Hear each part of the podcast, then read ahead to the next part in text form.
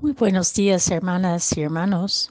Hoy, el 27 de diciembre, celebramos la fiesta de San Juan, apóstol y evangelista. La primera lectura es del primer libro de San Juan, capítulo 1, versículos 1 a 4. El Evangelio de hoy es según San Juan, capítulo 20, versículos 2 a 9. El primer día después del sábado, María Magdalena vino corriendo a la casa donde estaba Simón Pedro y el otro discípulo a quien Jesús amaba, y les dijo, Se han llevado del sepulcro el Señor, y no sabemos dónde lo habrían, habrán puesto. Salieron Pedro y el otro discípulo camino del sepulcro. Los dos iban corriendo juntos, pero el otro discípulo corrió más a prisa que Pedro y llegó primero al sepulcro, e inclinándose miró los lienzos puestos en el suelo, pero no entró. En eso llegó también Simón Pedro que lo venía siguiendo, y entró en el sepulcro. Contempló los lienzos puestos en el suelo y, el sudario que había estado sobre la cabeza de Jesús, puesto no que no con los lienzos en el suelo, sino doblado en un sitio aparte.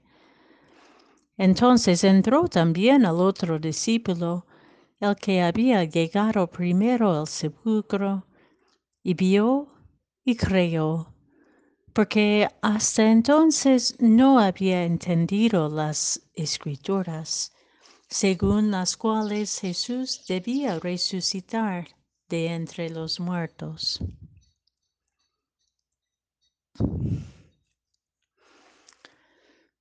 Vacío Vacío se encuentran el sepulcro. El camino de discipulado, el camino del encuentro con la palabra de vida, según lo que nos anuncian San Juan y su comunidad, es un camino de abrirnos al vacío que llena nuestras búsquedas con la presencia eterna de Dios con nosotros Emmanuel, desde todos nuestros sentidos, con todo sentido. Lo que hemos oído, lo que hemos visto con nuestros propios ojos, lo que hemos contemplado y hemos tocado con nuestras propias manos, si los anunciamos para que estemos todos y todas unidas con el Padre y su Hijo Jesucristo, y para que se alegren y su alegría sea completa.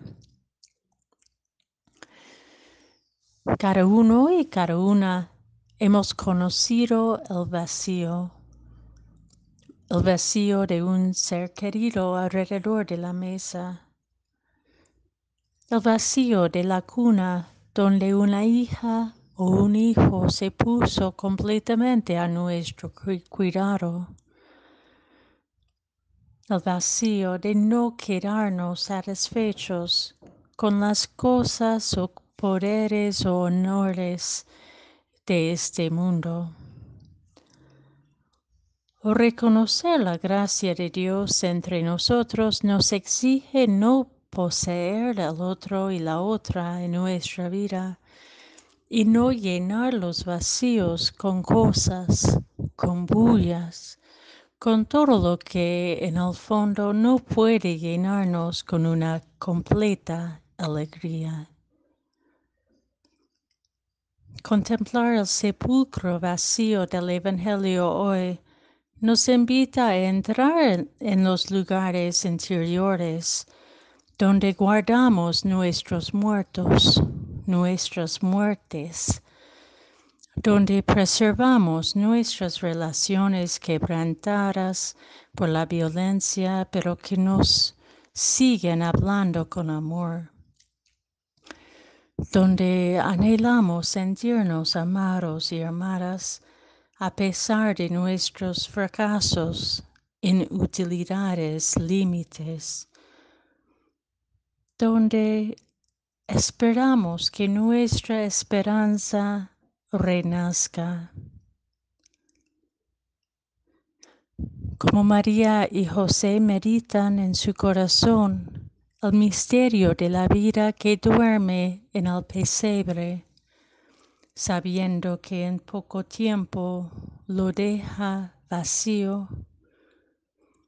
El discípulo a quien Jesús ama entra en el sepulcro que hace poco cobijaba el cuerpo maltratado de Jesús y todas las esperanzas que hizo brotar en él.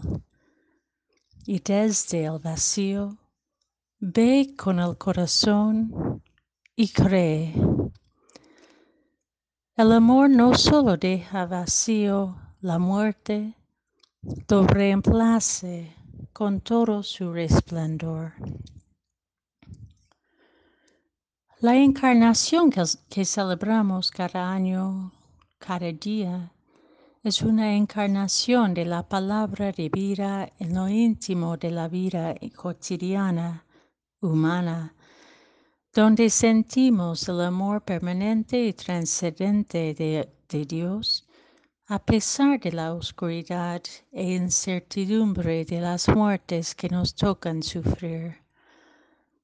Sentir, oír, ver, tocar, contemplar la vida nos invita a no apropiarnos del misterio del otro, sino a dejarla atestiguar la alegría del amor que nos visita en nuestro camino.